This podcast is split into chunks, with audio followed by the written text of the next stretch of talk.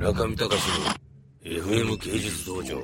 俺ね村上さんの芸術とすごく合ってるとこあると思うんだけど。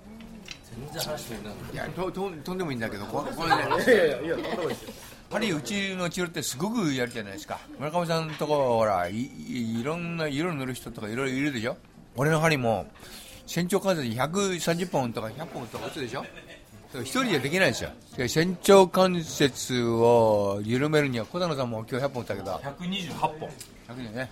あれは交感神経の緊張を緩めるにはどうしようもないね。一人一人でできない。言葉にできないぐらいこうなんか。だから村上さんの対策と似てるような気がするの。100本針だって言われて。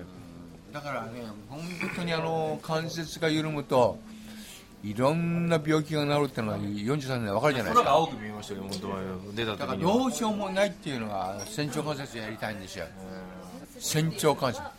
それと頸椎に今こだわってるんだけどはもう針の革命児だから頸椎っていうのはもうちょっとした自律神経ね。村上さんはその関節仙腸関節と頸椎がすごい分かるんですよ。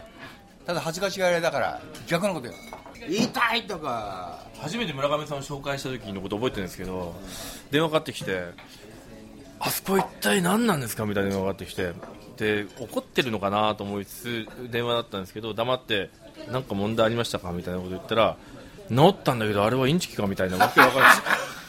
あれをじゃそれからね2年経ってね意外と俺の子信用するんだって。高校生の時に。ままだ信用してないよこの人も。でもお母さんも来てるしね従業員が1日45人来るからね。